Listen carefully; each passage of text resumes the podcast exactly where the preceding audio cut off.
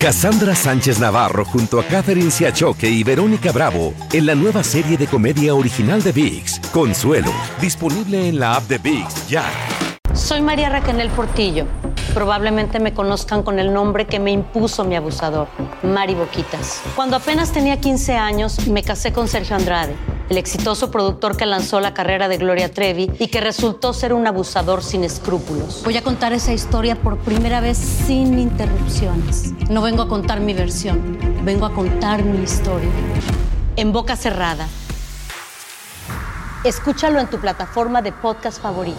Hola, soy Jorge Ramos y a continuación escucharás el podcast del Noticiero Univisión. Bienvenidos, soy Ilia Calderón y estas son las historias más importantes del día. Hola, es miércoles 19 de abril y estas son las principales noticias. La Florida extiende hasta el último año de secundaria la prohibición de clases sobre orientación sexual e identidad de género, que por ahora es hasta el tercer grado, y esto aumenta la polémica sobre la llamada ley No digas gay. Se declara no culpable y sigue libre bajo fianza el hombre blanco que disparó en la cabeza a un adolescente afroamericano al tocar el timbre de su casa por equivocación en Kansas. En Texas, un hispano valió a dos porristas después de que una de ellas abrió su auto por equivocación, creyendo que era el suyo. Les disparó cuando le pedían disculpas por la confusión. Y un ex integrante del grupo Menudo afirma que fue abusado sexualmente por el ejecutivo discográfico José Menéndez cuando integraba la banda musical. Su denuncia es parte de un documental sobre Menudo y Menéndez, quien fue asesinado por sus dos hijos hace 34 años. Este es Noticiero Univisión con Jorge Ramos e Ilia Calderón. Buenas noches. Comenzamos con un tema muy controversial y es la ampliación de una polémica ley en la Florida conocida como No Digas Gay impulsada por el gobernador Ron DeSantis. Hasta ahora la medida prohíbe la enseñanza sobre orientación sexual e identidad de género desde kindergarten hasta el tercer grado en las escuelas del estado. Pero lo que ocurrió hoy, Jorge, es que esa prohibición de estos temas va a ser desde el cuarto grado hasta el 12 bajo ciertas excepciones, como nos explica Lourdes del Río.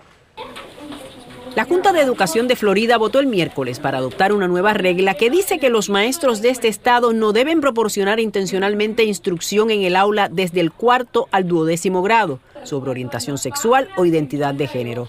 Actualmente no se permite este tipo de lecciones desde el jardín de infantes hasta el tercer grado, por lo que ahora queda cubierto todo el espectro educativo. Es incorrecto para el maestro decirle a un estudiante que ha nacido en el cuerpo equivocado o que su género es una lección, dijo hoy el gobernador DeSantis durante una actividad en Carolina del Sur. La aprobación de la regla por parte de la Junta provocó la indignación inmediata de los defensores de la comunidad LGBTQ. Ariana Lind es una conocida lideresa de la comunidad transgénero. El sol no se puede tapar con un dedo. Entonces, una persona transgénero va a ser siempre una persona transgénero, no importa en qué momento de su vida llegue la información. No es confundir a un niño, sino darles herramientas para que pueda identificarse como la persona que es. Los padres también han dejado saber su opinión. Estoy de acuerdo, la verdad, porque siento que los papás somos los que jugamos el papel importante en, en esas opiniones de los, de los niños. O sea, ¿usted no cree que es un tema para hablar en las escuelas? No. Me parece ya como de, de, un nivel de clase que sea como ya como de 14, 15 años para los niños, pero ya de pequeño no, no es bueno que ellos sepan eso. Pero incluye a los más grandes, es lo que le aclaro. Claro, los grandes ya deberían porque son 14, 15 años, ya un nivel que los niños tienen que saber eso. Pero más allá de opiniones a favor o en contra, esta nueva regulación tendrá un impacto directo en los maestros, que podrían ver su licencia suspendida o incluso revocada si no cumple con la misma. Por eso algunas juntas escolares, como la del condado de Broward, por ejemplo, han criticado la medida. Muchos consideran que esta es otra estrategia de DeSantis para tener de su lado a los conservadores en su deseo por llegar a la Casa Blanca. La normativa entrará en vigencia después de un periodo de notificación de procedimientos que dura aproximadamente un mes. Miami, Florida, Lourdes del Río, Univisión. Continúa el litigio legal sobre el acceso a la píldora abortiva mifepristona. La Corte Suprema volvió a extender hoy su uso mientras evalúa el caso. La Corte suspendió temporalmente el fallo de un tribunal inferior que ordenó restricciones en el acceso a esta píldora. La nueva fecha límite para emitir un fallo definitivo es este viernes 21 de abril. Hoy se pospuso la audiencia programada sobre el caso de Yat Teixeira, el miembro de la Guardia Nacional acusado de filtrar documentos altamente clasificados del Pentágono. Sus abogados solicitaron más tiempo. Teixeira permanecerá bajo custodia y va a comparecer de nuevo en unas dos semanas. Compareció hoy en corte el hombre blanco que hirió de un disparo en la cabeza a un adolescente afroamericano que tocó el timbre de su casa por error cuando iba a buscar a sus hermanos pequeños. El atacante de 84 años se declaró no culpable y sigue libre tras pagar una fianza de 20 mil dólares. Tanay Rivero tiene más de este caso que tiene un fuerte componente racial. Esta tarde y con evidente dificultad para caminar, se presentó en una corte de Missouri Andrew Lester, acusado de dispararle dos veces en el rostro al adolescente Ralph Jarl. Junto a su abogado, el hombre de 84 años se declaró no culpable durante su primera comparecencia ante un juez. La defensa del menor baleado no tardó en reaccionar.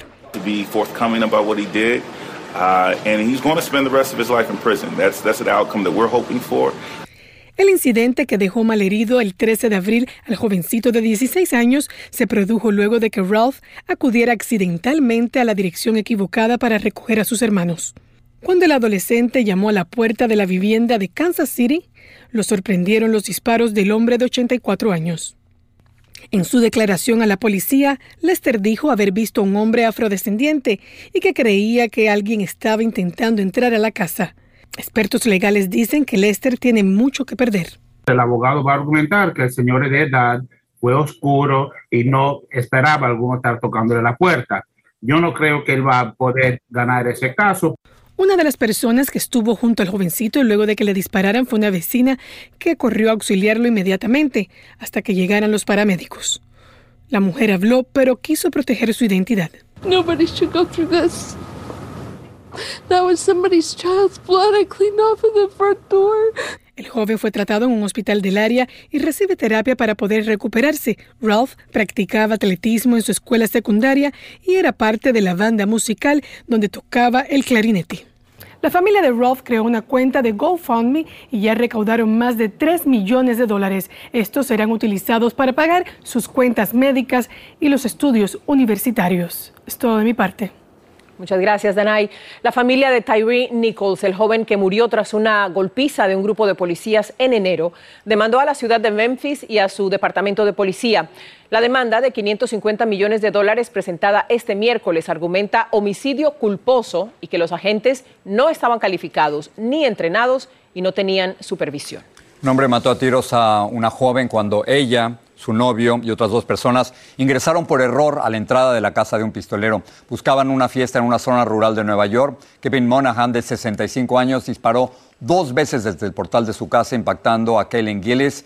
El novio de Gillis explicó que en la zona no tenían conexión para celular para ubicar la vivienda correcta. Y otra experiencia terrible vivieron dos porristas baleadas por un hispano cuando una de ellas entró por error al auto del hombre en un estacionamiento en Texas.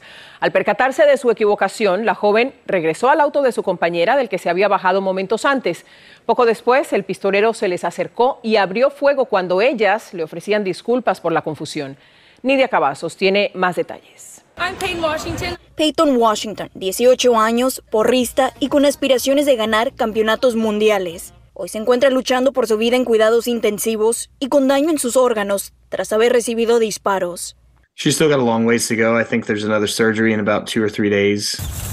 La noche del martes, Peyton se encontraba en el estacionamiento de la tienda HB en Elgin, Texas, junto a sus amigos porristas en un auto, regresando de entrenar a medianoche. Cuando Peyton bajó del auto de su amiga, abrió la puerta de un vehículo equivocado, pensando que era el de ella. Adentro estaba el pasajero, Pedro Tello Rodríguez, de 25 años, quien en cambio salió y disparó hacia el carro donde estaban los porristas y al que Peyton había regresado al darse cuenta que abrió el auto equivocado. Dos resultaron heridas, incluyendo Peyton, quien fue trasladada vía aérea. Rodríguez fue detenido por autoridades de Elgin y se le presentaron cargos por conducta mortal. She's the star of the team. She's uh, incredibly talented, a leader. Peyton junto a los tres porristas que iban en el auto acostumbraban viajar tres veces a la semana a entrenar para campeonatos en el gimnasio a dos horas de distancia en Woodlands.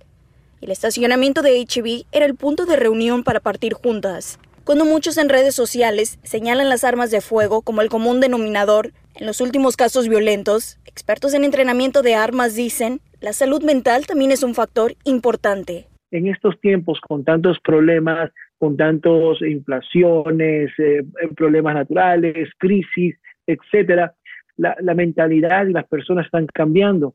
En cuanto al sospechoso detenido por disparar en contra del vehículo que llevaban los porristas, hoy sigue tras las rejas y está enfrentando una fianza de 500 mil dólares. Desde Woodlands, Texas, Nidia Cavazos, Univision. Un ex integrante del popular grupo musical Menudo ha denunciado que fue víctima de abuso sexual cuando era menor de edad y formaba parte de la banda. Roy Rosselló hizo la denuncia en un documental en el que señala como agresor al entonces director de su disquera, José Menéndez, quien fue asesinado por sus hijos en 1986. Bill Matarazona nos dice qué repercusiones podrían tener las declaraciones de Rosselló.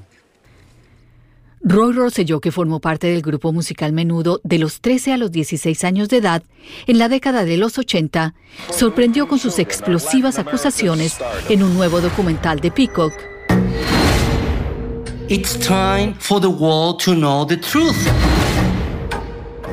Dijo que cuando formó parte de la banda que fue sensación a nivel internacional, fue abusado sexualmente por José Menéndez, que en ese entonces era jefe de la disquera que firmó al grupo Menudo. Aseguró que el abuso sucedió en la casa de Menéndez. I know what he did to me in his house. Mientras sostenía una foto junto a Menéndez, cuando en ese entonces tenía 14 años, dijo, Este es el hombre que me violó. Este tipo, ese es el pedófilo. José Menéndez fue asesinado junto con su esposa en 1986 por sus dos hijos, Lyle y Eric, que acusaron al padre de abusarlos sexual, física y emocionalmente durante años. El juicio despertó fascinación en el país y fue transmitido diariamente por la televisión a nivel nacional. Los hermanos fueron condenados por los asesinatos a cadena perpetua. El juez dijo que el abuso no justificaba los crímenes. Los abogados de los hermanos en ese entonces no encontraron ninguna otra víctima que describiera a Menéndez como abusador sexual. Algunos expertos legales creen que el testimonio de Rosselló pudiera servir para reabrir el caso de los hermanos Menéndez los abogados defensores de los Menéndez pudiesen introducir estas nuevas pruebas de que este cantante alega exactamente la defensa que ellos propusieron hace décadas aquí en su defensa en Los Ángeles. Así que tiene ruedas la posible eh, defensa. Bueno, y uno de los hermanos Menéndez, desde la cárcel, habló con uno de los documentalistas y le dijo que recordaba haber visto a Roy Rosselló en su casa y que en una ocasión su padre le ordenó que lo dejara a solas con un niño, aunque no mencionó el nombre. Ilia, regreso contigo. Impresionante los detalles. Muchas gracias, Vilma. La tienda Walmart de Chesapeake, Virginia, reabrió cinco meses después de que uno de sus empleados matara a seis compañeros y luego se quitara la vida. Previamente a la reapertura se develó un lugar designado y que permanecerá ahí para recordar a las víctimas. Esta tienda le da empleo a unas 300 personas.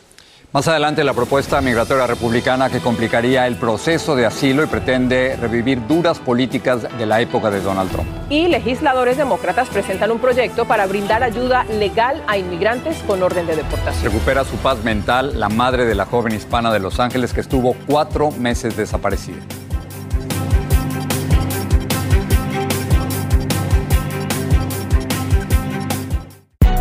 Hay gente a la que le encanta el McCrispy y hay gente que nunca ha probado el McCrispy. Pero todavía no conocemos a nadie que lo haya probado y no le guste. Para pa pa pa. Cassandra Sánchez Navarro junto a Catherine Siachoque y Verónica Bravo en la nueva serie de comedia original de VIX, Consuelo, disponible en la app de VIX ya.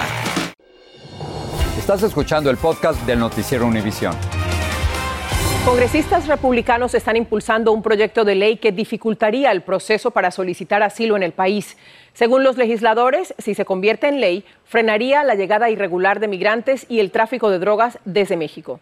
Desde Washington, Claudia Uceda nos habla de este proyecto. Estas son dos historias en la frontera con México. Esta familia se encuentra en Ciudad Juárez a la espera de su petición de asilo. Mi trayecto fue bien difícil bien difícil porque... Esta otra familia perdió a sus seres queridos. Esta abuelita y esta niña murieron por chocar con un coyote que huía de las autoridades. Fue culpa de un coyote y ese coyote tenía 22 años, era de Luisiana y el coyote eh, cargaba 11 inmigrantes Ambas familias están en el limbo de las políticas de inmigración. En este comité judicial de la Cámara Baja, republicanos presentaron su proyecto de ley. Limitaría la elegibilidad de asilo, prolongaría la detención de familias inmigrantes, terminaría con el programa de libertad condicional, expandería la verificación electrónica de empleo conocido como E-Verify, entre otros. Para esta familia hondureña que busca mejores oportunidades, una detención prolongada sería devastador. Sería algo inhumano que vayan a hacer eso con nosotros y con nuestros hijos. Pero para la familia Tambunga la legislación es un paso correcto. Están en la capital porque quieren acción y quieren fronteras cerradas. Ellos necesitan proteger la frontera y proteger a los niños que están entrando y proteger a nosotros que ya vivimos aquí. En otro comité, los republicanos avanzan con otra propuesta. Queremos que los carteles sean designados como organizaciones terroristas, nos dijo este republicano de Texas. Esta es la visión del Partido Republicano sobre el tema de migración. De ser aprobado este proyecto de ley en la Cámara Baja, es posible que al llegar aquí al Senado se estanque, y es que es poco probable que los demócratas lo consideren. El líder de Senado, Chuck Schumer, confirmó a Univision esta tarde que la medida no tiene ningún futuro en el Senado. En Washington, Claudio Cedo, Univision. Según un informe de la Oficina del Fiscal Especial Javier Becerra, el secretario de Salud y Servicios Humanos de los Estados Unidos violó una ley federal de ética al salirse del discurso aprobado para una premiación y apoyar al senador Alex Padilla en las elecciones del Senado de California. Becerra lamentó la violación inadvertida. El exdirector financiero de la organización Trump, Allen Weisselberg, salió hoy de la cárcel tras cumplir cuatro meses de una condena de cinco meses por su participación en una trama de fraude fiscal. Weisselberg se declaró culpable de 15 delitos y accedió a testificar contra su antiguo empleador, aunque no implicó a Donald Trump ni a ningún miembro de su familia. La angustia de una madre hispana llegó a su fin después de cuatro meses de buscar desesperadamente a su hija, quien había desaparecido en la noche de Año Nuevo. Y como nos reporta Salvador Durán, en esta historia hay un improbable final feliz. No, no hacen falta las palabras en esos momentos. Solamente mi corazón estaba con ella apretado. Profundamente conmovida, cuenta Marisela Ávila el momento cuando recordó el abrazo que le dio a su hija Alinka Castañeda, tras recuperarla casi cuatro meses después de su extraña desaparición. Y era todo, era lo que ella quería que sintiera de mí y yo la amaba. El primero de enero fue la última vez que la adolescente salió de su casa. Esta imagen muestra a un desconocido que supuestamente se la llevó en su automóvil. Desde entonces la familia recibió varias llamadas de la menor pidiendo ayuda. El lunes llegó la que quería escuchar desde el principio, que su hija estaba viva. ¿Qué le dijo su hija sobre los últimos cuatro meses? Esto los policías lo van a saber, ellos están investigando. Y yo sé que van a llegar al fondo de todo esto y estamos, yo como madre estoy preparada pues para lo que venga. Una llamada alertó a la familia que Alinka de 16 años de edad se encontraba en esta calle cerca de la playa de Venice, en Los Ángeles, a 20 millas de distancia de su casa. Alinka también fue llevada al hospital para exámenes físicos y psicológicos. El detective retirado Moisés Castillo afirma que el alguacil de Los Ángeles investiga dónde estuvo y con quién y encontrar al responsable si fue secuestrada. Alinka no ha podido dar una declaración completa. Es muy común que una víctima de asalto sexual, abuso sexual, violencia doméstica, es muy común que no digan nada, ninguna denuncia, ningún reporte, porque tienen miedo. Por ahora, Alinka continuará bajo cuidado psicológico debido a su frágil estado de salud mental. Y su madre le ha prometido estar a su lado hasta que se recupere y pueda hablar con los detectives sin ninguna reservación. En Carson, California, Salvador Durán. Univisión. En temas de salud, según un nuevo estudio sobre las muertes por cáncer de mama, es posible que las mujeres afroamericanas deban empezar antes a someterse a las pruebas de detección del cáncer, es decir, antes de los 40 años. Este grupo de mujeres tiene una tasa de mortalidad por cáncer de un 40%, es más alta que la de las mujeres blancas, a pesar de que las mujeres afroamericanas tienen un 4% menos de incidencia del cáncer. La Sociedad Americana del Cáncer recomienda que todas las mujeres se hagan la mamografía a partir de los 40 años. Los Centros para el Control y Prevención de Enfermedades, CDCs, reportan un aumento de casos de infecciones por estreptococos en medio de la escasez de un antibiótico que habitualmente se usa para el tratamiento. Los informes indican un 30% más de casos con relación a los años anteriores. Llegó Maiti, a ver qué hay esta noche, Maiti. Preparando un gran noticiero para ustedes. Bien, feliz de estar aquí con ustedes como siempre. Y bueno, esta noche en la edición nocturna les cuento que hablaremos de un gran escándalo que tiene uno de los principales hospitales públicos de República Dominicana después de la muerte de más de 70 recién nacidos. Los padres de los bebés nos expresan su dolor en medio de esta terrible tragedia. Y ante la creciente ola de robos en pequeños negocios de California, un proyecto de ley encauzará con cargos de delito mayor a aquellas personas que sean reincidentes en estos delitos. Y les tenemos el testimonio de un dueño de una taquería que en lo que lleva un mes su negocio lo han asaltado en dos diferentes ocasiones. llegan e insisten con ellos. Correcto. Entonces ahora va a haber una pena más fuerte para todas esas personas que tengan dos o más antecedentes de robo. Reincidentes. Maiti, gracias. Los espero. La Fuerza Aérea de los Estados Unidos realizó con éxito el lanzamiento de un misil balístico intercontinental de prueba que fue lanzado desde la base espacial de Badenberg, en California, y llegó a las Islas Marshall a 4.000 millas de distancia. El Minuteman 3 iba desarmado y es parte de las pruebas rutinarias del Comando de Ataque Global de la Fuerza Aérea. Sigue este podcast en las redes sociales de Univision Noticias y déjanos tus comentarios. Hay buenas noticias para aquellos inmigrantes que viven en Los Ángeles y que todavía no tienen residencia legal en el país. Y esa noticia es que el Consejo aprobó la implementación de un programa de apoyo financiero, sobre todo de representación legal, que es prácticamente una extensión del Fondo para Justicia de Los Ángeles. Ana García nos tiene más de esta medida a favor de los inmigrantes. En Los Ángeles, donde viven un millón de indocumentados, el Consejo Municipal aprobó por unanimidad el programa Represent LA el que velará por el bienestar de los angelinos que aún no tienen su residencia legal en este país. El objetivo es hacer todo lo posible para defender los derechos de nuestra gente trabajadora, no importa si son de camareras, son jornaleros que venden este, sus comidas en las calles. Ya voy para 20 años, estamos en espera de que algo, una amnistía o algo se arregle. Sin una reforma migratoria federal que ofrezca legalización, María Elena Cuevas considera que el gobierno municipal de Los Ángeles sí está reconociendo la aportación de los trabajadores como ella. Pues yo creo que es mucho porque tenemos esa idea que es algo muy, muy caro el tener una ayuda legal. El nuevo programa es una extensión del desaparecido Fondo para Justicia de Los Ángeles, iniciado en 2017, cuando el gobierno del presidente Trump realizó la separación de familias en la frontera y la persecución de trabajadores inmigrantes en el interior del país. Por lo menos debemos invertir fondos necesarios para la defensa legal en los tribunales de inmigración. Llegando a la corte con un abogado ayuda eh, tremendamente al caso de esa persona. Y los recursos económicos para el programa están aprobados. En Los Ángeles estamos poniendo 4 millones de dólares para asegurar que la gente, si usted tiene una petición o quiere traer un familiar o necesita educación sobre sus derechos inmigratorios, la ciudad de Los Ángeles está poniendo ese dinero. El presupuesto de este programa tiene una duración inicial de tres años, con la posibilidad de que sea extendido dos años adicionales. Yo pienso que es una gran oportunidad para todos los que estamos este, pendientes y que queremos estar legales aquí en este país. En Los Ángeles, Jaime García, Univisión. Bueno, vamos a cambiar de, de tema. comida. De comida. Hablemos de comida. Sí, porque ya es hora de cenar.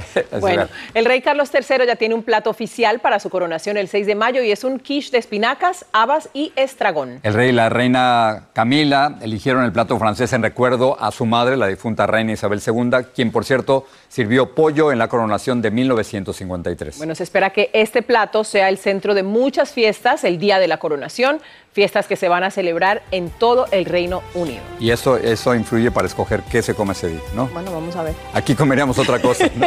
¿De, de, de qué estabas hablando tú? Que me parece un poco desabrido el plato, pero bueno, gustos. Gracias. Soy María Raquel Portillo.